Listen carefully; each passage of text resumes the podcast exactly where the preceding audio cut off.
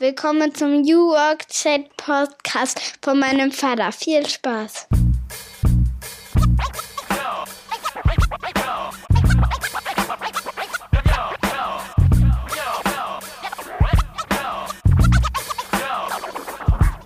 Und damit moin und willkommen zurück zu einer weiteren Folge meines Podcasts New Work Chat.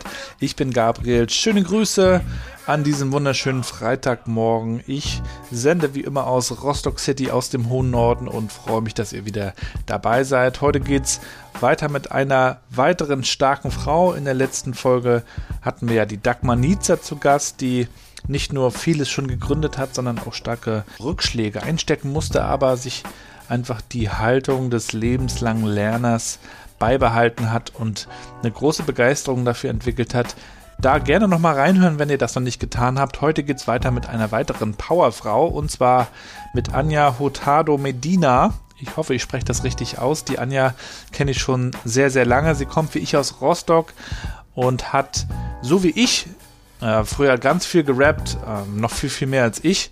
Äh, sehr erfolgreich auch, ist in Rostock äh, durchgestartet, nach Berlin gezogen, war eine der ersten Rapperinnen in Deutschland, die damit auch kommerziell erfolgreich waren, mit einem Label-Deal und allem, was dazugehört. Piranha war ihr Name und ist ihr Name als Musikerin.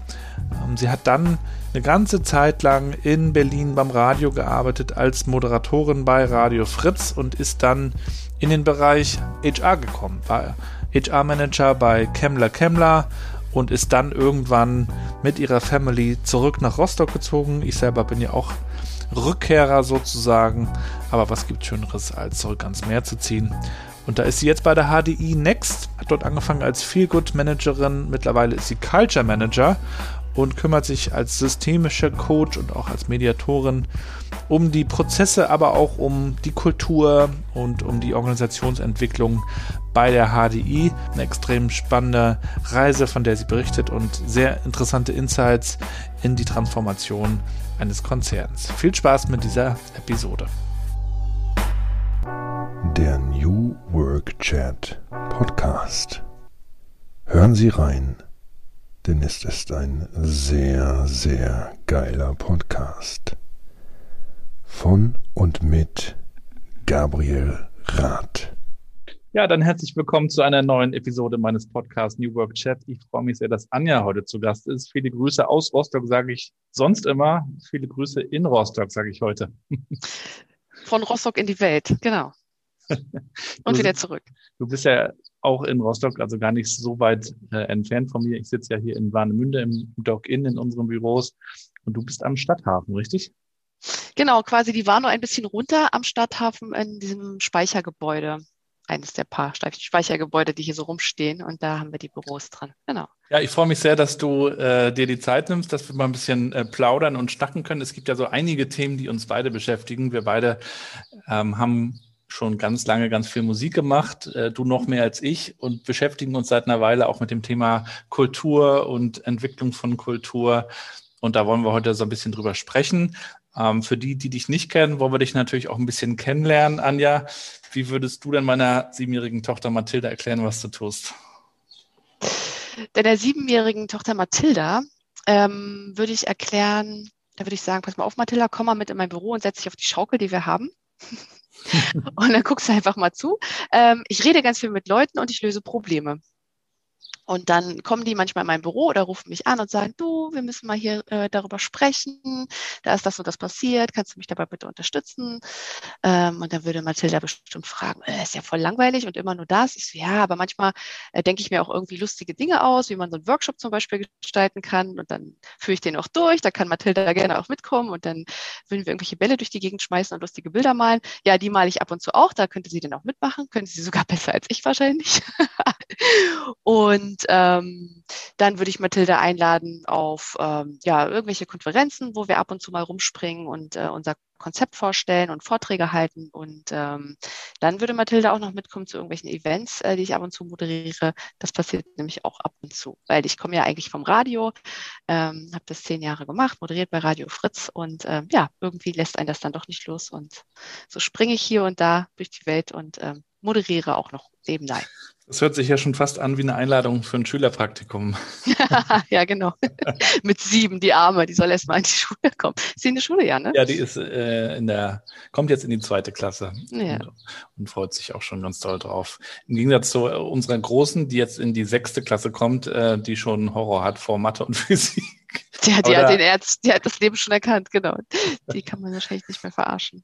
Ja, du bist ja auch ähm, Mutter und äh, auch das vereint uns ja, die, die lieben Kinder. Drei bei dir auch, ne? Ja, Ja. ja, es ist so, ne, wenn man dann irgendwo hinkommt, man ist halt nicht, man ist halt ein ne, ein Clan, bringt man mit auf einmal. So eine ganze Crew äh, und marschiert dann ein. Äh, man ist halt irgendwie auf einmal ganz viele. Mhm. Äh, wahrscheinlich würde ich Mathilde einfach zu uns mit nach Hause nehmen und dann, äh, oder alle drei. Dann macht es macht auch keinen Unterschied, ob drei oder sechs. Letztendlich ist es eh laut und wild. ja. Und ähm, ja, Ist ja auch mit dem Babysitting dann immer so ein Thema. Zwei kriegt man irgendwie verkauft, ein drittes ist äh, oft schwierig. also wenn eins nur da ist, ist es wie Urlaub. Zwei kriegst du immer irgendwie unter, aber ein drittes kannst du eigentlich vergessen, ja. Ja, und äh, Anja, äh, mit welchen fünf Hashtags würdest du dich denn beschreiben? Hm. Hashtag, äh, Hashtag entspannt sein. Ja. Hashtag Wasser, also Meer. Hashtag mit Leuten Dinge tun, die Spaß machen und es ist schon ein längeres, ein ganz langes Hashtag, ne? Mit Leuten Mhm. Dinge tun, die Spaß machen und äh, sich nach Erfüllung anfühlen. Mm, Hashtag Lachen und Spaß haben und Hashtag nicht einsehen, erwachsen sein zu müssen. Das ist so ein bisschen Pippi Langstrumpf-Thema, oder was? Ja, vielleicht, nee, eigentlich nicht. Also vielleicht, wie kann man denn, wie kann man seine, seine ähm, Lebensfreude mitnehmen in den bösen Alltag oder in das, also sich nicht anzupassen, nur um sich anpassen zu müssen, sondern einfach man selber bleiben. Hashtag man selber bleiben. Ich habe gestern gerade einen Podcast gehört ähm, beim, beim Laufen. Das mache ich dann ab und zu ganz gerne. Da ging es auch um authentisch sein. Mhm. Das sagt sich ja immer so locker und leicht, auch im Arbeitskontext, ja, authentisch sein. Ähm, aber man ist ja doch schnell in Rollen drin, auch wenn man so in den Job kommt, ins Büro kommt, ähm, ohne dass man da vielleicht auch groß drüber nachdenkt, vielleicht auch teilweise aus, aus eigenen Schutzmechanismen, die man dann irgendwie aktiviert. Ähm, authentisch sein heißt ja dann irgendwie auch man selbst sein. Und ähm, du hast ja auch schon vers verschiedene äh, Sachen kennengelernt und ausprobiert. Äh, kommst ja so wie ich aus Rostock. Erzähl doch mal den Zuhörerinnen, ähm, wie du in Rostock aufgewachsen bist und ähm, was dich da so geprägt hat, was du vielleicht heute auch so in deinem Arbeitsalltag brauchst und einsetzt. Mm, Also ich komme aus Rostock-Evershagen, Plattenbausiedlung in der Nähe von Rostock-Lichtenhagen, dürfte dem einen oder anderen leider wohl bekannt sein. Ähm, wie mich Rostock geprägt hat, natürlich irgendwie so dieses, diese Liebe zum Meer oder auch dieses weite Land hier drumherum ist ja eigentlich nicht viel. Ähm, also das prägt mich auf jeden Fall. Und ähm, wie bringe ich das in meine Arbeit mit ein? Also erstmal hatte ich natürlich den großen Drang, rauszufahren in die Welt und den, den Rest vom Globus irgendwie kennenzulernen, weil man denkt, man ist hier so, es ist alles so langweilig, ne, weil man hier aufwächst, ist ja nichts und Strand ist irgendwann auch nur noch ein bisschen Sand und Wasser und hä? Das äh, wendet sich dann irgendwann das Blatt. Also hatte ich den großen Drang, in die Welt zu, äh, ja, die Welt zu bereisen und äh, alles Mögliche kennenzulernen, habe ich dann auch getan. Und dann äh, zieht es einen wieder zurück, so wie die, so wie die Lachse, die dann wieder äh, zurückkehren, um die Brut hochzuziehen. Und um dann zu sterben. äh, nein, das wollen wir nicht. Nein. Aber da dachte ich auch, okay, warum kommt man denn zurück zu seinem Ursprung? Ne? Ähm, weil man das halt dann auch zu schätzen lernt und weil es ja hier wunderschön ist einfach und man wusste es gar nicht all die Jahre. Ähm, und wir haben ja hier die Orga, also die HDI Next, wo ich arbeite, liegt auch am Wasser, wie gesagt, am Stadthafen. Wir sitzen im Speicher und gucken rauf aufs, aufs Wasser und, und den Hafen, die Boote und das ist schon wunderschön. Also die Leute wollen auch immer wieder gerne ins Office kommen und äh, Corona, ja, wir sind ja alles alle Homeoffice müde geworden irgendwann, beziehungsweise alle nicht, aber ein Großteil. Mhm. Und äh, sobald wir hier wieder ins Office kommen konnten, war es auch voll besetzt oder unter den Voraussetzungen jetzt zur Hälfte besetzt. Und ähm, die Leute sind hier sehr, sehr gerne, weil wir halt schon versuchen, hier eine, ein Arbeitszuhause zu kreieren, also dass man sich auch mal von zu Hause entspannen kann, sozusagen, trotz des Stresses, den man natürlich auf Arbeit auch mitunter mal haben kann. Aber es geht darum, sich wohlzufühlen und man ganz man selber sein zu können. Also das ist wieder das Stichwort Authentizität, ne? Mhm. Dass man sich halt nicht verstecken muss oder anpassen muss oder so und so zu sein hat, um irgendwem zu gefallen, sondern wir gucken hier schon, dass die Leute einfach ihre Meinung sagen und so sich zeigen wie auch zu Hause. Also dass im besten Falle, wenn du bei uns wärst, äh, Gabriel, dass da kein Unterschied wäre zwischen dem Papa, der mit Mathilda spielt und den anderen beiden und dem, der hier arbeitet. Ähm, das ist das Thema Ganzheit. Da setzen wir ganz viel, legen wir ganz viel Wert drauf, dass die Leute einfach so sind, wie sie sind. Und ich glaube, das tut ganz gut. Ne? Also da hast du nicht dieses, wenn du dann nach Hause kommst, dieses, oh, endlich zu Hause, jetzt endlich. So, und es fällt alles ab und du bist mhm. erstmal mega fertig und äh, ziehst dir erstmal die Jogginghose an. Nein, komm doch gleich in Jogginghose, ist egal. Ähm, das ist so die Philosophie dahinter. Ich glaube, da sind wir auch nicht die Einzigen, aber es bricht halt so langsam auf. Ähm, und es kommt die Erkenntnis, dass es nicht irgendwie unbedingt um Work-Life-Balance geht, sondern vielmehr um Work-Life-Integration. Und da hat uns Corona einen riesen Gefallen getan, mit allen Problemen, die es natürlich mit sich brachte, aber dieses äh, zu Hause sitzen, da im Hintergrund rennen die Kinder rum und die Wäsche liegt da und man zeigt sich halt, wie man ist und man schminkt sich nicht mehr. Um, also so, das, man zeigt sich halt, man ist halt einfach nur noch ein Mensch. Ähm, und es ist jetzt, wenn du auch noch dann gerne tust, was du tust, musst du gar nicht mehr groß unterscheiden, ist das jetzt Arbeit oder Freizeit, sondern es vermischt sich alles. Natürlich irgendwie gehen wir den Leuten auch auf den Weg, das ist jetzt eine sehr lange Antwort, ne? Dass sie natürlich ihre Grenzen erkennen müssen und ähm, auch offensichtlich ihre Pausen einhalten müssen und die Arbeitszeitgesetze wahren und so weiter. Wir sind aber der Meinung, dass jeder, der hier arbeitet, auch erwachsen genug ist, das zu tun. Ähm, insofern äh, genießen die Leute hier größte Freiheit und äh, Vertrauensarbeitszeit und niemand guckt irgendwie drauf, wer wann wie was macht, sondern es geht wirklich darum, ähm, ja, ein erfülltes Leben zu führen ähm, mit einer Arbeit, die einem Spaß macht und die einen auch weiterbringt und wo man auch mh, mm, sein volles Potenzial entfalten kann. Ich habe vorhin so ein bisschen scherzhaft gesagt, ja, ich mal hier ab und zu. Ich habe halt angefangen in den ganzen Videokonferenzen des letzten Jahres irgendwie so wieder Strichmännchen zu malen, wie man das halt, manche spielen Candy Crush, manche malen halt Strichmännchen. Und daraus äh, sind so Sketchnote-Bilder entstanden. Und ich finde das ganz schön, dass man dann so ähm, wieder Dinge tut, die man auch früher gerne gemacht hat, früher schon gerne gemalt und äh, das hätte ich natürlich nie gedacht. Und in einem klassischen Unternehmen mit einer großen Hierarchie wäre das alles nie möglich gewesen. Und hier ähm, kann ich schon Potenziale ausschöpfen, die woanders vielleicht gar nicht erkannt worden wären. Weiß ich nicht, ist auch eine, ne, ist mal so eine Frage in den Raum gestellt, aber wenn du halt viel Freiheit hast und die Möglichkeit, ähm, einfach mal zu machen, ähm, dann kann halt auch Gutes bei rauskommen. Malen ist natürlich nochmal eine super Überleitung zum Thema Hip-Hop. Da müssen wir noch natürlich nochmal drüber sprechen. Du bist ja in den, in den äh, 90ern auch aufgewachsen und ähm, mir ging es ja auch so, da gab es ja dann diese aus heutiger Sicht goldene Ära genannte äh, Hip-Hop-Zeit mit ähm, ganz vielen Klassikern, äh, die uns da irgendwie geprägt haben. Und du warst ja äh, als Mädchen jemand äh, unter, unter ganz vielen Jungs eigentlich, die, die gerappt haben. Also nicht nur in Rostock, sondern ja auch in Deutschland. Du bist ja dann, ich habe es nochmal nachgelesen, warst ja auch nochmal in Amerika und bist ja dann in Berlin und hast da so deine ähm, Kontakte auch gemacht. Äh, wie war das so für dich, auch in diese Rap-Welt äh, durchzustarten? Was hast du dir da auch so vorgenommen und, und auch dann so dieser Kontext als, als Frau irgendwie? Denn es ist, glaube ich, mittlerweile schon ein bisschen anders, aber so in den äh, Ende der 90er, Anfang 2000 war das ja doch sehr exotisch. Ja, da gab es halt ähm, Cora E., mhm. Sabrina Settler und Tic Tac Toe. Ne? Also so. ja, und im Grunde war nur Cora irgendwie sowas, wo ich mir dachte, okay, so, das finde ich irgendwie cool und ne, das ist für mich ähm, was, wo ich aufschaue zu. Und deswegen, ich fand das, fand das ganz, ähm, ich wollte halt nicht einsehen, dass ich immer nur reduziert wäre, werde auf das Mädchen sein und auf, guck mal, da ist ein Mädchen auf der Bühne, äh, so zwischen all den Jungs. Ich wollte, dass die meine Texte hören und dass die das, äh, ähm, dass das Geschlecht kein Thema ist, sondern die Kompetenz in dem Sinne so. Ne? Mhm. Ähm, und das Thema hat mich extrem begleitet, also wirklich ähm, ganz krass, weil es gab halt früher keine Mädchen, die sich da in diesem Umfeld bewegt haben. Es, es gab für mich auch keine Role Models in dem Sinne oder niemanden, dem ich nacheifern konnte, groß. Klar, irgendwie in Amerika so ein paar Koryphäen, ne, die, die mich schon inspiriert haben, aber letztendlich im Nachhinein betrachtet war das auch die große Chance, weil man konnte sich halt selber so empfinden wie, oder erfinden äh, oder kreieren, einfach nur ohne, ohne irgendwie groß was nachzumachen.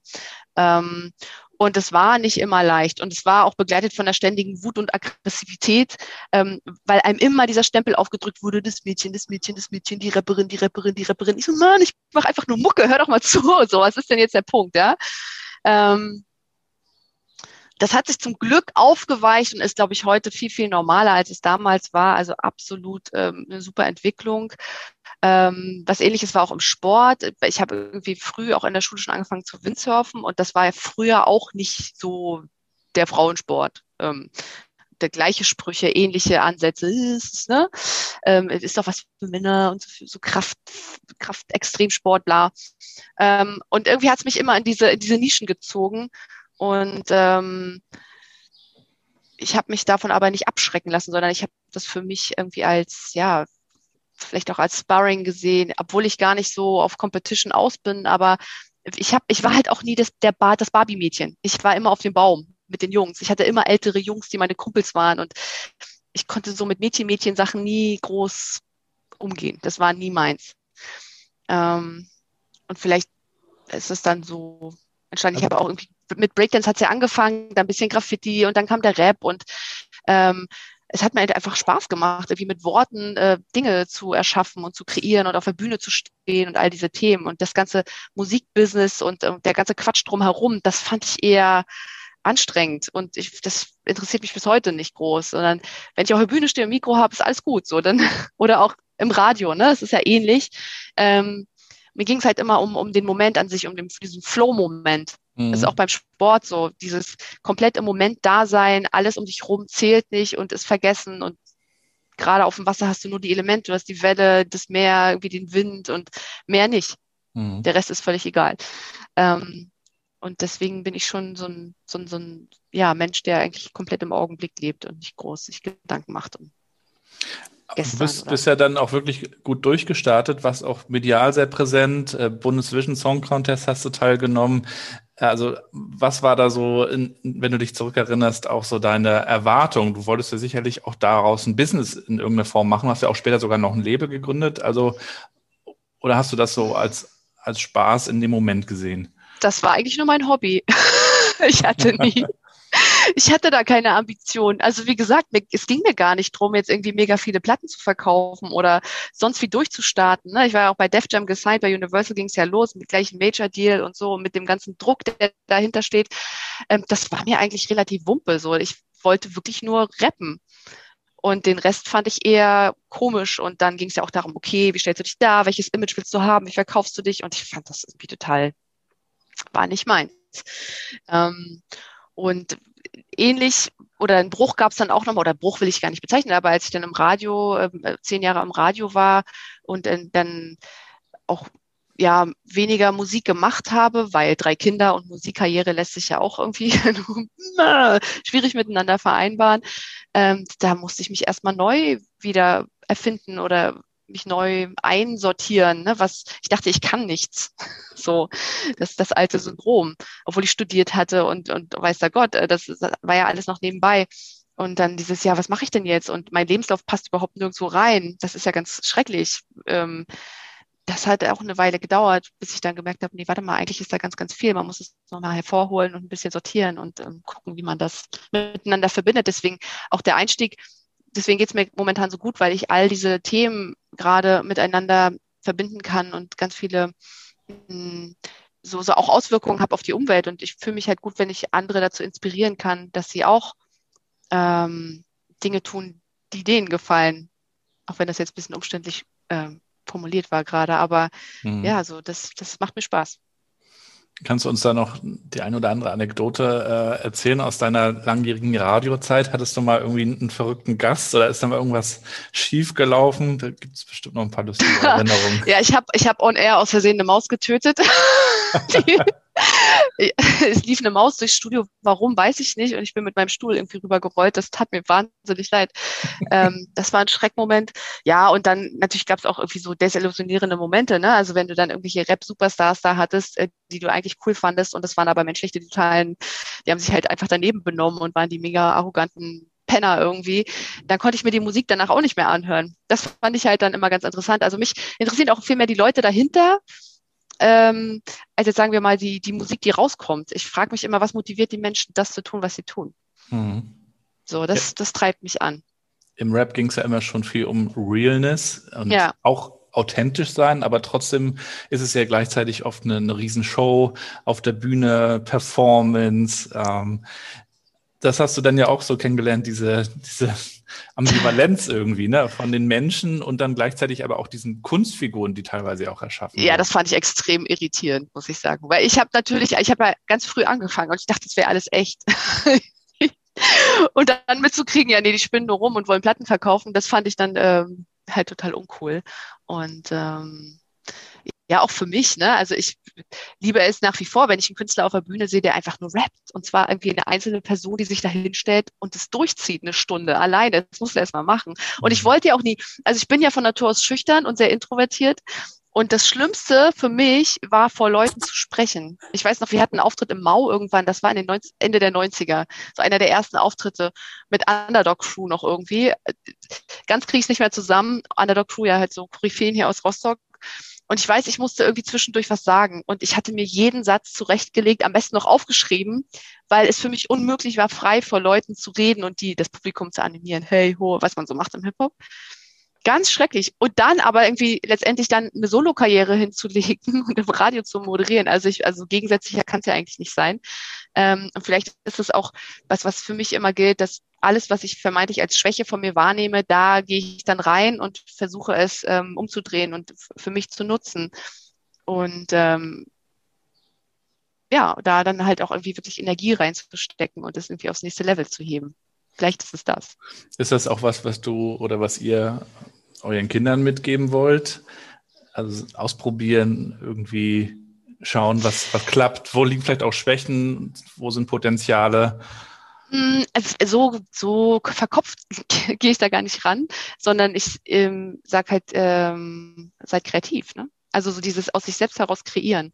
Mal Langeweile aushalten und gucken, was passiert. Handy wegnehmen. Ähm, nicht, äh, ja, haben, haben sie gar nicht. Also sind auch noch nicht so alt, die sind ja noch klein. Ähm, aber ähm, also Medienkonsum komplett restriktiv, da bin ich ganz schlimm. Ansonsten können die alles machen und ich greife erst ein, wenn es blutet. Also so, ich finde ja, so eine Kindheit ohne Eltern ist äh, schon extrem entspannt und ähm, wenn die unter sich sind, dann spielen die ja und erfinden die ganze Zeit Dinge ähm, und die wissen gar nicht, also ich, ich, ich muss die jetzt nicht beschäftigen. Gut, es sind halt auch drei, ne? das machen die schon irgendwie von sich aus. Ähm, aber ich greife eigentlich wenig ein. Also ich äh, bin Fan von liebevoller Nichtbeachtung, was nicht heißt, dass ich nicht mit, nicht mit meinen Kindern beschäftige.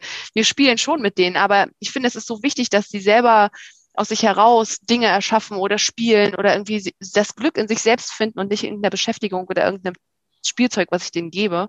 Mhm. Ähm, und äh, ja, ich glaube, denen, denen geht's ganz gut damit. Also die, ähm, die machen sich, wie man so schön sagt. Wir sind ja auch aus also nicht aus Berlin, aber aus Hamburg zumindest äh, zurückgekehrt nach Rostock und ähm, haben das auch neu entdeckt und es hat sich auch eine Menge hier oben getan. Äh, Im Übrigen gibt es nicht nur den Tourismus hier oben, das sei auch nochmal gesagt. Also hier ent entsteht wirklich eine ganze Menge, auch wirtschaftlich. Es gibt auch spannende Startups und also eine, eine ganze Menge. Wie war das denn für, für dich und auch so die Family aus, aus der Großstadt, aus Berlin äh, in die Provinz nach Rostock zurückzukehren. Hat ja viele Vorteile, oh. ne? kurze Wege, äh, Natur, Wasser, ja. aber äh, also, natürlich auch einige Dinge nicht. Das stimmt. Äh, wir mussten uns erstmal umstellen, sagen wir. Formulieren wir es mal so. Der größte Faktor war, dass wir vermissen, einfach mal rauszugehen und alle möglichen Dinge zu essen. Weil in Berlin, wir haben halt wirklich in Mitte gewohnt, da gehst du vor die Tür und fällst halt in tausende äh, Möglichkeiten, irgendwie dein Mittag irgendwie zu dir zu nehmen für irgendwie drei Euro. Ähm, das ist hier halt nicht der Fall. Allerdings ähm, habe ich auch gedacht, ich muss jedes Wochenende zurück nach Berlin, um da irgendwie ne, wieder zu sein, weil ich werde es wahnsinnig vermissen. Und seit ich hier wohne, war ich, glaube ich, einmal da oder so. Ähm, und ich habe gemerkt, dass die Kinder hier halt einfach ja, dass die in der Natur genau das finden, was in Berlin so viel gefehlt hat. Und gerade in diesen Corona-Zeiten waren wir einfach nur froh, in Rostock zu sein, weil dieses in 20 Minuten am Strand sein ist natürlich der mega Luxus. Ne? Mhm. Und ähm, insofern haben wir uns hier super eingelebt. Ich, das hat so ein halbes Jahr gedauert und ähm, ja, sind auch gut angekommen, haben viele Freunde gefunden, ähm, gerade auch durch die Kinder und vor allem auch irgendwie, weil die Arbeit irgendwie so erfüllend ist. Ähm, geht es mir zum Beispiel sehr, also viel, viel, viel besser. Und es ist natürlich ein anderes Leben, aber vielleicht ist es auch so, dass sich das Leben alle sieben, acht, neun Jahre komplett irgendwie ändert ähm, oder dass man da ab und zu mal aus seiner Komfortzone rausgeht. Und ähm, also das war bei mir immer so. Und äh, mal gucken, wie lange es uns hier hält. Also ich sage jetzt nicht, dass ich hier jetzt alt werde, aber jetzt erstmal, wo die Kinder klein sind und irgendwie so diesen Luxus haben zwischen Wald, Strand, Wiese, Dorf, Stadt, äh, Wasser und vielleicht auch ein paar Hügeln wählen zu können, innerhalb von, weiß ich nicht, ne, einer Fahrzeit von 15 Minuten. Das ist schon ein großes Kino. So. Das muss zur Lebensphase irgendwie passen, sage ich auch immer, ne? Genau. Mhm. Ja, also apropos. Ich, ne, ja, Entschuldigung. Nee, sag, sag gerne. Also Berlin war total wichtig, ne? Ähm, ich hätte auch nicht gedacht, dass ich da 20 Jahre wohnen werde. Ähm, aber jetzt ist Rostock halt gut und mal gucken, was da noch kommt. Also ich bin da auch ein freier Vogel. nach vorne. Aber ja. apropos, äh, also vom Rap zum, zum Radio, ähm, so diesen, diesen Sprung oder diese Entwicklung haben wir jetzt ja gerade schon so ein bisschen besprochen. Wie kam es dann dazu, dass du dann jetzt auch zur, zur HDI gegangen bist? Das ist jetzt ja auch nicht unbedingt eine Adresse, die man sofort äh, einer Radio Fritz äh, Moderatorin, äh, also damit in Verbindung bringen würde. Wie, wie kamst du dazu? Du hast dich ja dann auch nochmal weitergebildet. Ähm, erzähl doch mal. Genau, also ich habe durch diese, ich bin ja mit Musiksendungen, habe ich im Radio angefangen, bin dann rübergegangen in ganz viele Talkstrecken ähm, und habe gemerkt, ach Mensch, so sich mit Menschen zu unterhalten, das macht ja wirklich Spaß. ähm, für mich war es dann irgendwann aber an einem Punkt, wo ich dachte, ich will mehr und ich will auch tiefer gehen und äh, so längerfristige Beziehungen aufbauen und nicht immer nur cool auf Sendung sein und dann schau und nie wieder wurde irgendwas gehört von der Person. Und bin dann in, ja, in den Bereich Personalentwicklung gegangen und habe eine Ausbildung gemacht zum systemischen Coach, noch in Berlin. Ähm, und habe dann mir überlegt, weil meine große Tochter dann eingeschult werden sollte, dann habe ich mir Schulen in Berlin angeguckt, dachte, hm, okay, hm. So, und wir hatten schon vorher überlegt, nach Rostock zurückzukehren, weil natürlich mit drei Kindern die Großeltern schon eine entscheidende Rolle spielen können, auch irgendwie in der mhm. Entlastung so im Alltag. Ähm, dann hatten wir hier eine Schule bekommen in Rostock und ähm, nee, vorher habe ich halt diese Anzeige gelesen, Feelgood Manager, dachte, ach, was ist das denn so, ne? Obstmädchen oder was, ähm, habe ich, hab ich immer weggeklickt. Ich fand das irgendwie zu komisch so. Ähm, den, und dann, den aber neu ausrichten. Ja, genau. Und da dachte ich, nee, ähm, also das hat mich gar nicht gereizt. Dann habe ich aber über einen Headhunter eine Anzeige gelesen, ähm, Happiness Officer, und da stand quasi alles drin. Also ich hatte alle Voraussetzungen. Und wie ich ja schon eingangs sagte, mit meinem Lebenslauf, der echt irgendwie ein bisschen ja, wild ist, ähm, war das überhaupt nicht leicht, sowas zu finden, irgendwie, was mich auch angesprungen hat. Dann habe ich mich beworben und dann gab es relativ schnell ein Bewerbungsgespräch und äh, ja, es hat halt wie die, gepasst wie die Faust aufs Auge. Und äh, danach, innerhalb von einer Woche, hatten wir irgendwie auch noch eine Wohnung und irgendwie die Schulzusage. Und dann wusste ich, okay, Rostock, es zieht uns hier hin. Es muss so sein. Äh, wir haben dann aber nach einem, ähm, nach einem Jahr festgestellt, ähm, dass Feel Good Management, so habe ich ja hier angefangen, eigentlich nicht trifft, was ich hier tue, sondern es ist halt wirklich in dem Bereich der Kulturentwicklung, hat sich so weiterentwickelt. Das meine ich halt auch mit der Freiheit auf Arbeit, ähm, in dem Feld, in dem ich mich hier bewege, ähm, dass es natürlich irgendwie fundamentale Sachen sind, die wir hier entwickeln. Also wie wollen wir miteinander arbeiten, wie wollen wir miteinander kommunizieren, wie wollen wir uns ähm, organisieren, wie treffen wir Entscheidungen, wie gehen wir um mit Konflikten, all diese Themen ähm, fallen in meinen Bereich und deswegen haben wir das dann umbenannt als äh, Culture Manager. Und das trifft es viel, viel besser. Die HDI ähm, würde man jetzt auch nicht von außen vermuten, wenn man sich damit nicht schon beschäftigt hätte, dass da so, so, so viel geht in der Richtung. Ihr habt das auf eurer Website auch nochmal dargestellt. Ihr habt auch einen definierten Purpose und klare Werte. Äh, trotzdem ist das ja sicher auch eine, eine Entwicklung gewesen äh, aus einer konservativen Situation heraus. Du bist da dann quasi mitten reingekommen in, in diesen Prozess und, und gestaltest diesen weiter. Vielleicht kannst du uns da mal so einen Blick hinter die Kulissen geben. So eine Entwicklung geht ja nicht immer so super easy vonstatten. Also da werden ja auch Dinge in Frage gestellt und ähm, ja, Genau, Genau, also die Reise ist nicht immer leicht. Ne? Ähm, es ist, HDI ist ja ein großer Konzern, äh, über 100 Jahre Geschichte stecken dahinter. Äh, entsprechend äh, sind ähm, die Strukturen auch eher hierarchisch, sagen wir es mal so. Also es ist natürlich ein gewachsenes, ähm, gewachsener Organismus. Ähm, und wir hier oben in Rostock sind jetzt ein Kundenservice Center mit mittlerweile 165 Personen, die hier arbeiten. Und ähm, das wurde neu gegründet im April 2019. Und ähm, wir haben uns gedacht, okay, wenn, wenn was Neues gegründet wird, warum dann nicht auch gleich ähm, mit einem anderen Ansatz, und zwar einem Ansatz, der mh, mm, in einer VUCA-Welt mm, andere Mechanismen hat, um ja, Veränderungs willig und veränderungsbereit, irgendwie den Her Herausforderungen ähm, entgegenzutreten oder auch mitzugestalten und ähm, sich schnell darauf einzulassen, ähm, auf die sich äh, wandelnden Umweltbedingungen, die ja heutzutage, also der Planet tritt sich immer schneller und so weiter, das wissen wir alle. Ähm, wie können wir das gestalten? Also haben wir irgendwie eine neue Arbeitswelt quasi kreiert und ähm, laufen hier komplett hierarchiefrei in Rostock in, in, in der HDI Next. Das heißt, äh, es gibt hier keine Vorgesetzten. Es gibt zehn Teams, die nur mit ähm, einem Koordinator quasi, einer Koordinatorin ähm, selbstgesteuert ähm, arbeiten. Und wenn man jetzt Menschen nimmt, die, wir alle kommen aus Hierarch Hierarchien, aus einer hierarchischen Gesellschaft, also guckt man sich die Schule an, die Uni, was auch immer, die anderen Arbeitgeber und so weiter, ähm, dann muss man erstmal sich da einfühlen und das erstmal verinnerlichen, dass da niemand ist, zu dem man gehen kann, ähm, sondern dass man die Sachen selber in die Hand nimmt und dass man ja, dass das Team auch mehr ist als nur einzelne Leute, die ebenfalls arbeiten, sondern dass man sich mit denen schon irgendwie verbünden muss, weil ähm, äh, es ist leichter, sich hinter einem Chef zu verstecken als vor einem ganzen Team. Ähm, und ja, wir probieren das hier aus sind da, wie ich denke, schon auf einem recht guten Weg. Ähm, es ist, wie gesagt, ich glaube, es ist eine persönliche Entwicklung, die hier jeder durchläuft. Man fängt halt an und ist, ähm, sieht die Freiheit, die man hat, wie gesagt, Vertrauensarbeitszeit, ähm, super technische Ausstattung und so weiter.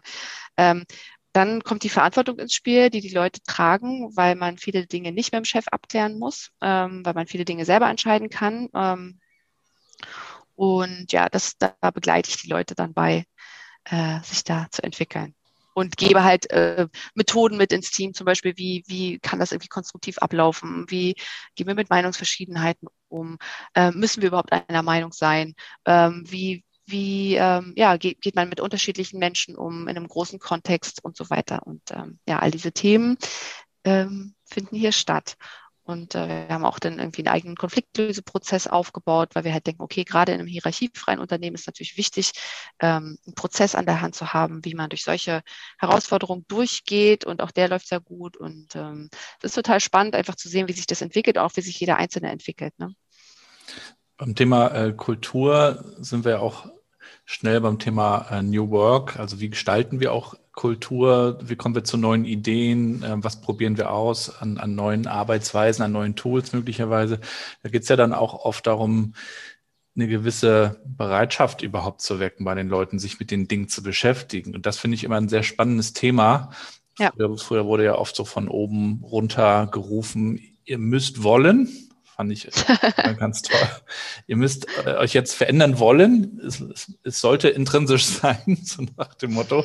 Aber wie, wie, wie glaubst du, ähm, sollte man das tatsächlich angehen? Also wie, wie weckt man so, eine, so einen Appetit bei den Leuten, sich mit neuen Themen zu beschäftigen? Ja, es einfach transparent machen, also den, den Urge, den, den Need dafür sozusagen ähm, äh, transparent darlegen, also erklären, wie die Welt sich gerade verändert und ähm, vielleicht kann man es bildlich darstellen, ne, dass wir gerade irgendwie an einem Scheideweg stehen. Also du kannst natürlich so weitermachen wie vorher. Ähm, ich weiß aber nicht, ob das so gut ist. Ähm, oder wir probieren einfach mal ein paar neue Sachen aus. Es muss ja nicht alles auf einmal sein. Wir können das ja schrittweise mal durchgehen ähm, und ähm, iterativ betrachten und dann gucken, was funktioniert und was nicht. Und es ist ja nichts in Stein gemeißelt. Also dieses, ähm, ich, ich gehe gehe meinem Job nach 9 to 5 und mache genau das, was ich in meiner Ausbildung gelernt habe bis zur Rente. Ich meine, also von dieser Illusion haben sich wahrscheinlich hoffentlich schon alle verabschiedet. Das ist einfach nicht mehr so. Ähm, und ähm, indem man irgendwie transparent macht, was gerade ähm, ja die globalen Entwicklungen auch sind oder die technologischen Prozesse dahinter, ähm, kann man schon Verständnis dafür entwickeln und irgendwie so nach vorne geneigtes Weltbild, sage ich mal, ähm, dass die Leute ja auch einfach dafür bereit sind, sich einfach mal drauf einzulassen und zu gucken, ähm, ob was funktioniert. Und indem man Feedbackschleifen einbaut und die ganze Zeit ähm, nochmal evaluiert, funktioniert das wirklich, macht das Sinn für uns oder nicht, wo können wir uns verbessern? Also das wirklich ähm, in, einem, in einem, wie soll ich denn sagen, wie so ein, wie so ein, ist eigentlich ja wie so ein Marathon, ne, den man immer wieder läuft und immer wieder guckt. Ähm, und dann die guten Sachen behält man bei und die schlechten, na gut, wir haben es halt ausprobiert und weiter geht's. Ähm, ich glaube, so läuft das ganz gut. Und es ist hier auch, also die Leute bringen sich auch selber ein, die haben Ideen, die verbessern das. Ähm, also auch wenn jemand hier einen Vorschlag hat und sich über irgendwie Dinge aufregt, haben wir das Prozessfängerprinzip, was ähm, wenn du dich aufregst, okay, dann tu was dafür, um es zu verbessern, ähm, weil es wird niemand sonst tun. Also eines der Prinzipien hier. Und ähm, insofern haben wir viele Leute, die sich einbringen und die auch ähm, wirklich irgendwie dann Dinge anstoßen, an die wir überhaupt nicht denken können. Ne? Und natürlich ein anderes wichtiges Prinzip ist Power to the Edge. Also was soll ich denn entscheiden, wo ich keinen Plan habe von, von, von Kundenservice oder Versicherung? Ähm, das müssen doch die Leute wissen, die da dranhängen.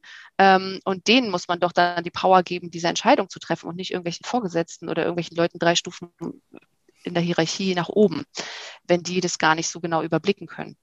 Ähm, und ich glaube, das ist ganz gut. Das läuft sehr schön hier. Was kannst du denn Unternehmen empfehlen, die sagen, okay, äh, wir verstehen, wir müssen was tun, wir würden jetzt gerne mal unsere Kultur verändern. Also man kann ja natürlich äh, sich irgendwie nette Möbel anschaffen und äh, fancy Collaboration Tools einführen, aber ähm, die Frage ist, ob sich dann wirklich viel ändert. Also was, was empfiehlst du da? Wie, wie startet man überhaupt, wenn man sich mit dem Thema Kultur und Entwicklung ähm, anfängt zu beschäftigen? Vielleicht muss man sich die Frage stellen, inwieweit bin ich äh, bereit loszulassen? Also jetzt auf der Führungsebene. Ähm, inwieweit kann ich äh, meine Kontrollen, Kontrollmechanismen, auch die inneren, die angelernten Führungs ähm, den angelernten Führungsstil, wie kann ich das verlernen und über Bord werfen und Vertrauen zu meinen Leuten äh, erzeugen und diese Barriere, die unsichtbar ist, äh, wegwischen. Ähm, das geht im besten Falle durch einfache Gespräche, durch einen Kaffee und äh, durch Vertrauen, durch gute Kommunikation, durch ein Miteinander, ähm, der vielbeschworene Social Kit der ja oft fehlt zwischen solchen Hierarchiestufen. Ne? In dem Moment, wo nämlich ähm, die Leute ihrem Chef gefallen wollen, kriegt der Chef ja auch nur noch zu hören, was er hören möchte kriegt wenig mit von dem, was eigentlich wichtig ist. Ähm, und die zweite und noch viel wichtigere Frage ist eigentlich, wie kann ich denn die Struktur vom Unternehmen umbauen ähm, oder verändern ähm, und sei es sukzessive, sodass diese, diese Haltung bei den Leuten, die erwünscht ist, auch wirklich zum Tragen kommt. Ja, also wenn ich einen, einen Vorgesetzten habe, vor dem ich irgendwie fürchte, meine Meinung zu sagen, dann werde ich das natürlich nicht tun. Ähm, wenn ich aber weiß, okay, ich darf auch anderer Meinung sein und es hat jetzt keine Auswirkungen auf mich, dann kann ich doch viel offener reden und mich viel mehr einbringen. Also wir haben ja auch ähm, keine Pflicht zum Konsens, ne? auch in den Teams. Die äh, können auch unterschiedliche Meinungen haben. Wir, wir sagen nicht, ich habe jetzt irgendwie die ultimative Wahrheit gefunden oder du oder der oder die, ähm, sondern wir gehen davon aus, dass jeder seine subjektive Weltsicht besitzt und das erstmal wertfrei nebeneinander steht. Äh, und in dem Moment sparst du diese ganzen Diskussionen um ich habe recht, aber du hast recht ähm, und so weiter und kannst auf einer ganz anderen Ebene miteinander umgehen. Also ich denke, äh, eine strukturelle Veränderung ist unumgänglich. Ähm, allerdings kann man natürlich auch viel über ähm, Verständnis und Transparenz ähm, in einem bestehenden Unternehmen, ähm, das ist, glaube ich, der erste Schritt. Ne? Und da muss man gucken, okay, inwieweit ähm, nehme ich die Leute in die Verantwortung und inwieweit nehmen sie sich diese Verantwortung auch. Das werden sie nur tun, wenn sie verstehen, warum das wichtig ist. Und das sollten dann die, die Führungskräfte natürlich irgendwie auch vorleben. Also da, wo es sie noch gibt, bei euch in Rostock scheint es sie ja so nicht mehr zu geben. Ähm, wobei das wahrscheinlich auch in anderen Teilen des Konzerns äh, noch ähm, vielleicht anders abläuft. Ihr seid ja so ein bisschen die, diejenigen, die auch ausprobieren und äh, machen genau. und tun. Ähm, du sagst auch Transparenz. Also interne Kommunikation ist dann ja auch ein Riesenthema. Äh, wie, wie, schafft ihr das dann auch, eure Botschaften und Beispiele und Erfahrungen äh, zu teilen? Also mit welchen Tools arbeitet ihr und habt ihr da vielleicht auch ein paar, paar Tricks und, und Tipps, wie, wie ihr das transportiert? Also intern ähm, haben wir eine riesen, ähm, ja, haben wir ganz viele Kommunikationsschleifen hier bei uns. Ähm, das heißt irgendwie natürlich irgendwie, also wir haben keine Team, keine Meeting-Kultur in dem Sinne. Wir halten keine Meetings ab, nur um Meetings abzuhalten, sondern wir haben schon immer Themen, die wir besprechen. Allerdings ähm, gibt es sehr, sehr viel direkte Kommunikation. Also wir sprechen mit allen Leuten in einer regelmäßigen Art und Weise und ähm, vermeiden ähm, Abstände. Also der Geschäftsführer zum Beispiel trinkt jeden Tag mit ein, zwei Leuten Kaffee. So. Einfach ohne ein Thema, ohne irgendwas aufzuschreiben, ohne irgendwas festzuhalten, ohne ein Ziel, sondern es ist wichtig, Beziehungen herzustellen. Ja, und ja. wir haben irgendwie wahnsinnig viele äh, jetzt wieder auch Grill-Events. Das heißt, die Teams, die schnappen sich den Grill, stellen sich hier unten an die Warne und grillen. Ich glaube, jeden Freitag ist hier der Grill an oder auch unter der Woche, bin ich mir nicht so sicher. Also ähm, dieses, es ist einfach wie ähm, wie so ein zweiter Freundeskreis, der sich hier aufbaut auf Arbeit. Wir haben viele Leute, die auch irgendwie, weil wir ständig auch onboarden und wachsen, ähm, die dann ihre Freunde mit hierher bringen oder ihre Partner oder ihre Mutter oder ihren Vater oder irgendwie, also hier sind viele Familien mittlerweile, die hier auch miteinander arbeiten. Ähm, und wie wir die Botschaft transportieren, einfach durch ähm, Vorträge zum Beispiel, wir werden oft eingeladen, ähm, ähm, um dann in anderen Unternehmen zum Beispiel irgendwie davon zu erzählen, wie wir strukturell aufgebaut sind, wo, dass wir, wie wir uns, ja, wie wir uns kreiert haben sozusagen und wie wir das auch weitertreiben. Und ähm, so ähm, gehen wir schrittweise hinaus in die Welt und versuchen, ähm, das auch zu teilen ne? und, und das auch nicht irgendwie jetzt zu verstecken, irgendwie, wie wir, wie wir hier funktionieren, weil wir denken, das ist halt schon ähm, ja, eine tolle Art und Weise, miteinander zu arbeiten. Und ähm, da profitiert im Prinzip jeder Einzelne von. Also uns hat noch niemand verlassen, weil ihm hier die Struktur oder das Arbeiten nicht gefallen hat. Das ist tatsächlich so, dass die Leute hier einfach gerne sind. Das, das finde ich super, da, dass man darauf achtet, dass, dass ihr das tut und dass ihr euch mit dem Thema Social Kit auch so beschäftigt. Und ich sehe das auch so. Also Beziehungen sind am Ende auch das, weshalb man dann gern zur Arbeit kommt. Ja. Äh, und dann arbeitet man manchmal auch an einem Thema, das einem vielleicht gar nicht so unbedingt liegt, wenn man gern mit den Kollegen zusammenarbeitet. Äh, umgekehrt ist es dann nicht so gut. Ähm, ja, es gibt ja natürlich immer Themen. Ne? Niemand macht alles hundertprozentig auf Arbeit mit gleichem Feuer. So, es gibt immer irgendwas, was, nee, naja, gut. Ne? Und es gibt immer Stressmomente, klar. Aber wenn man weiß, äh, ich reagiere da halt so und so drauf, dann bist du gleich ganz anders ähm, in, in, in der Aktion. Also du bist gleich ganz anders im Annehmen der Umstände. Genauso, wenn du weißt, okay, auf Veränderungen reagiert der Mensch normalerweise mit Ablehnung. Ja, unser Gehirn will ja Routine, wir wollen uns nicht anstrengen, wir wollen Energie sparen und so weiter. Ähm, insofern, wenn, ich, wenn eine Veränderung kommt, auf die wir nicht vorbereitet waren oder mit der wir nicht gerechnet haben, finden wir das grundsätzlich erstmal eher blöd. Es sei denn, es ist eine Million Euro, die auf meinem Tisch landet. So, dann wahrscheinlich eher. Aber dann fragen wir uns auch, oh Gott, ne? Ähm, also wenn wir, wenn wir davon ausgehen, dass wir wissen, dass wir auf Veränderungen eher mit einer negativen Einstellung reagieren, können wir in dem Moment, in dem diese Veränderung kommt, viel leichter in die Aktion gehen und sagen, okay, hm, muss jetzt erstmal mit klarkommen, weiter geht's. Also man ist nicht so gefangen in seinen Emotionen. Mhm. Aber gerade auch in, in Zeiten, in denen einige im Homeoffice sind, andere im Büro, also Hybrid nennen wir das dann auch, wie, wie schafft man es dann auch, diesen Social Kit beizubehalten? Und, und ich glaube, der ist auch an vielen Stellen in vielen Unternehmen auch ein bisschen verloren gegangen im letzten ja. Jahr. Ja, also wir haben da, wie gesagt, wir haben da gar nicht groß eingegriffen. Wir haben so ein paar Aktionen gemacht. Wir haben irgendwie eine Geocaching-Aktion ins Leben gerufen, wo die Leute mit ihren Kindern dann äh, Goodies äh, gesuchen konnten, die wir in ganz Rostock und Umgebung versteckt hatten. Zum Beispiel sowas, ja. Ähm, oder ähm, verschicken halt irgendwelche kleinen Geschenke irgendwie mal an die Leute. Dann haben die, die Teams von sich aus gesagt, okay, wir wollen uns alle sehen, also machen wir morgens äh, eine kleine Zoom-Session von halb acht bis acht oder was vor der Arbeit und wer Zeit hat, kommt kurz mit rein Kaffee trinken, also solche Kleinigkeiten.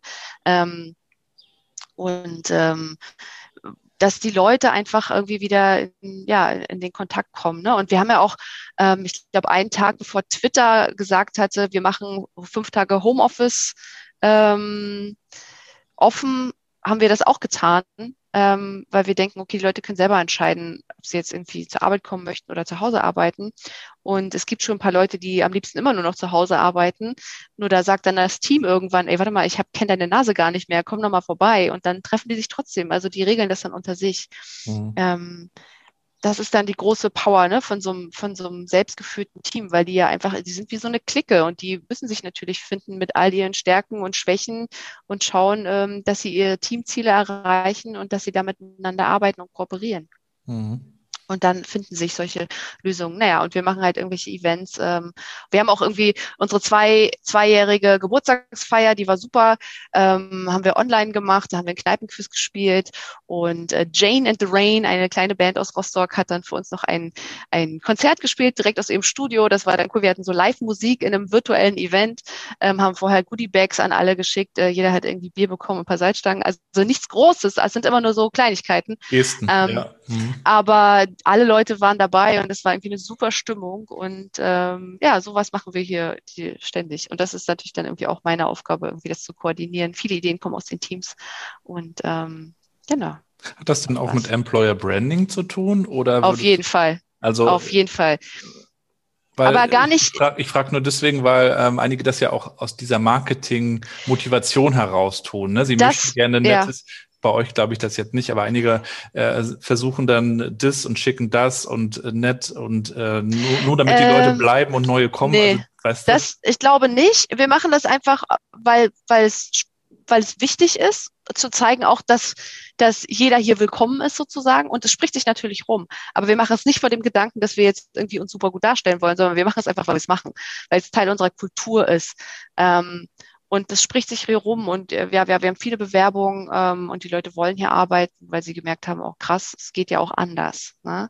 Ähm, aber nicht vor dem Hintergrund, äh, wir müssen uns jetzt so und so in der Umwelt darstellen. Wir haben auch, das ist auch in Corona-Zeiten, äh, wir gucken immer, was können wir in die, in die Umwelt zurückgeben und auch in die Region. Äh, wie können wir uns irgendwie engagieren? Dann haben wir zum Beispiel, hat eine Mitarbeiterin angefangen, Geld zu sammeln, ähm, um, ähm, um Bäume zu pflanzen in ihrem im Jugendclub in Bützow zum Beispiel. Dann haben wir irgendwie Bäume eingekauft und die neulich gepflanzt und äh, lauter so Aktionen oder haben hier an diesem Rostocker Lauf teilgenommen. Ich weiß nicht, wie viele Leute, über 50, ähm, um dann im November Bäume in der Rostocker Heide zu pflanzen. Und ähm, die Leute haben irgendwie, weiß ich nicht, im Tierheim Futter gespendet, irgendwelche Teams, dann Wünschewagen supportet und also es ist einfach auch ein wichtiger Grundpfeiler von unserer Philosophie, zu gucken, okay, was kann ich zurückgeben? Ne? Wie, wie ähm, kann ich der Umwelt noch was Gutes tun? Also nicht der Umwelt im Umweltsinne, sondern dem Umfeld. Und mhm. ähm, ja, wenn, wenn sich die ein oder andere Firma oder Startups hier in Rostock irgendwie daran orientieren oder sagen, ach guck mal, das ist ja cool, das wollen wir auch, dann freut uns das total ähm, weil wir wissen, okay, wir haben irgendwie einen Impact. Mhm. Wenn man sich da jetzt noch weiter darüber informieren möchte, was ihr da so tut, ähm, was kann man da verfolgen? Äh, was kannst du da empfehlen? Was tun wir in die Show? Naja, also wir posten halt viel auf LinkedIn so und ansonsten einfach eine E-Mail schreiben und dann können wir ins Gespräch kommen. Und auf eurer Website habt ihr auch noch ein paar, paar Dinge äh, dazu dargestellt. Also das tun wir auf jeden Fall in die Shownotes. Und ähm, Anja, auch du kommst natürlich nicht drum herum und äh, auch dir würde ich gerne zum Ende des Interviews nochmal drei, vier kurze Sätze rüberschmeißen, die du bitte spontan beendest. Okay. Mit Rap beschäftige ich mich noch, weil. Weil es mir einfach Spaß macht, äh, Mucke laut im Auto zu hören, mit Fenster auf und Ellbogen raus. Kannst du da noch was verraten? Kommt da noch mal wieder was? Ähm, ja, ich habe so ein halbes Album rumliegen seit Jahren. Ist wahrscheinlich total, es ist wahrscheinlich jetzt, jetzt schon oldschool, bevor es fertig ist. Ähm, ich hoffe, dass, wenn die Kinder ein bisschen größer sind, ähm, ich dann in unserem Home-Studio die Sachen mal aufnehmen kann. Und, ja. Kannst ja so ein HDI-Recruiting-Rap-Video machen. Nein. Nein, Spaß. Nein. Ähm, okay, äh, zweiter Satz. Ähm, man sollte unbedingt mal nach Rostock kommen, weil es ist die schönste Stadt der Welt, ist wie der Oberbürgermeister Matzen immer wieder sagt. Und ich glaube, er hat recht. ähm, ich schalte ab, indem ich auf dem Wasser auf meinem Surfbrett bin. Man sagt mir nach, dass. Keine Ahnung, muss man die Leute mal fragen, was sie so reden, ne? Weiß ich nicht. Ja, weil du vorhin sagtest, du bist auch eher so eine introvertierte, ruhige. Wirst du so auch wahrgenommen? Oder Nein. bist du mittlerweile äh, die Extrovertierte? Ich bin, ich bin angelernt extrovertiert. Aber ich kann auch, ich könnte auch irgendwie gut mal so ein Jahr in der Höhle sitzen und meditieren. Wäre auch kein Problem. Gut, meine Kinder würden mir fehlen. Also wahrscheinlich wäre es doch ein Problem. Aber so grundsätzlich ist es für mich nicht schlimm, alleine zu sein und nur meine Gedanken zu haben. Oder sie auch nicht zu haben. Einfach, ja, meditieren. Okay, nächster Satz. Mein absolutes Lieblings-Rap-Album ist.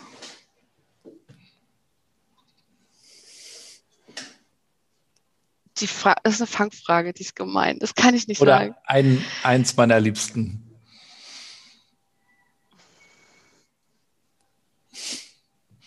Kann ich auch nicht sagen.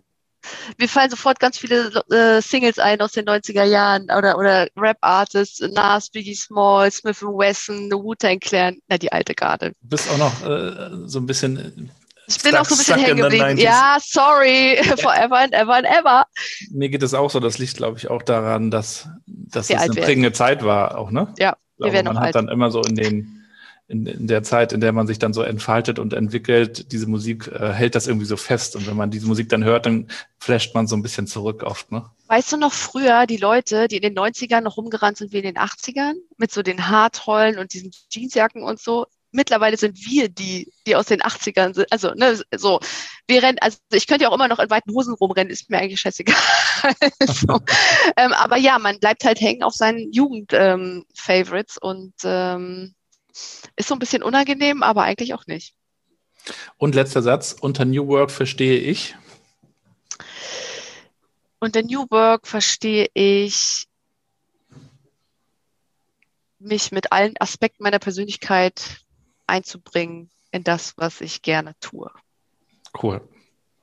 Sehr schön auf den Punkt gebracht. Vielen Dank, Anja. Danke Ja. dir. Hat auf jeden Fall Spaß gemacht, da einmal äh, mit dir äh, durchzufliegen. Ähm, Ich bin total gespannt, was du jetzt für einen Text darunter schreibst über dieses Interview oder unter dieses Interview. ähm, das, das werden wir noch sehen. Auf jeden Fall äh, folgt der Anja mal auf LinkedIn am liebsten. Ja, gerne. Liste. Tun wir mit in die Shownotes rein. Äh, weiterhin viel Erfolg, äh, auch natürlich bei der HDI. Finde ich echt cool, was ihr da vorantreibt. Und ich hoffe, dass das auch in, in viel mehr konservativen Unternehmen äh, vorangeht. Ähm, Gerade das Thema Hierarchie, Führung, Kontrolle abgeben ist da, glaube ich, echt so ein Knackpunkt. Denn Innovation wollen mittlerweile ja irgendwie alle. Ja. Und äh, fancy äh, Möbel, Tools etc., das, darüber müssen wir nicht mehr reden. Und auch Hybrid irgendwie, klar, dass man mal im Homeoffice ist und dann mal im Büro. Das sind alles so Themen, glaube ich, die hoffentlich klar sind, aber wirklich, wie, wie schaffen wir es, dass die Leute auch sich einbringen, ganzheitlich mit ihren Stärken, Verantwortung Ja, übernehmen du- können. Das sind, glaube ich, halt die- Knackpunkt-Themen. Die Struktur verändern, damit die Leute die Möglichkeiten haben, das auch wirklich zu tun. Hm. Ansonsten ist es nur eine leere Hülse und all die Sachen, die du gerade erwähnt hast, sind halt nette Gadgets, ne? Klar, es ist Ja. schön, einen schönen Arbeitsplatz zu haben und irgendwie einen Sessel und eine Schaukel und weiß ich nicht, einen Flipper. Aber wenn du die Struktur nicht hast, dann ist das alles nur Beiwerk. Ja. In diesem Sinne, vielen Dank. Ähm, wir bleiben ja sowieso in Kontakt. Ähm, Gerne, dann, Äh, sag Bescheid, wenn du mal wieder irgendwo auf der Bühne stehst. Das mache ich. Alles klar. Vielen Dank. Mach's okay, gut. bis dann. Tschüss. Ciao. Und damit sind wir auch schon wieder am Ende der heutigen Episode New Work Chat mit Anja aka Pyranja mit dem großen Herzen für Familie, Musik, Rostock und die Ostseeküste und dann auch noch das Thema Kultur und Kulturentwicklung. Also die perfekte Gesprächspartnerin eigentlich für mich auch. Das sind ja meine Herzblutthemen. Folgt der Anja mal auf LinkedIn zum Beispiel. Ich tue euch den Link natürlich in die Show Notes. Und wenn ihr mögt, dann könnt ihr euch auch sehr gerne mit mir vernetzen bei LinkedIn. Dann könnt ihr mir dort auch gerne schreiben, wie ihr den Podcast findet, was ihr euch wünscht, wen ihr euch wünscht, was bitte auf gar keinen Fall nochmal passieren soll, wenn es irgendwelche No-Gos gab, was auch immer. Her damit, ich bin wirklich gespannt und freue mich über, über jedes Feedback, ganz egal. Und wenn ihr mich unterstützen wollt, Ihr müsst ja für den Podcast nicht zahlen. Noch nicht. Wer weiß, vielleicht bauen wir irgendwann mal eine Paywall ein. Nein, Spaß beiseite. Aber wenn ihr wollt, dass wir hier noch A, mehr Gäste einladen können, spannende Gäste und B, das Ganze auch nochmal auf ein neues Level heben. Da gibt es ein paar Ideen. Dann supportet den Podcast bitte. Auf LinkedIn könnt ihr mir eine Empfehlung schreiben. Zum Beispiel, ihr könnt meine Kenntnisse auch bestätigen. Ähm, New Work und Podcast wären das. Und dann können wir nämlich auch Xing und dem New Work Award zeigen, dass hier eine ganze Community dahinter steckt. Denn das habe ich in der letzten Folge ja schon verraten. Ich habe mich beworben um den New Work Award als New Worker, also in dieser Kategorie. Ich mache das ja alles wirklich nebenbei für mich. Ich lerne gerne, es macht mir Spaß und ich freue mich, dass ihr alle zuhört und das Ganze auch weitertragt und weiter teilt. Ich verstehe das auch als Plattform und viele Folgen sind wirklich auch nur so zustande gekommen, weil ihr auf mich zugekommen seid und gesagt habt, Mensch, mit dem solltest du mal sprechen oder auch mit mir solltest du mal sprechen.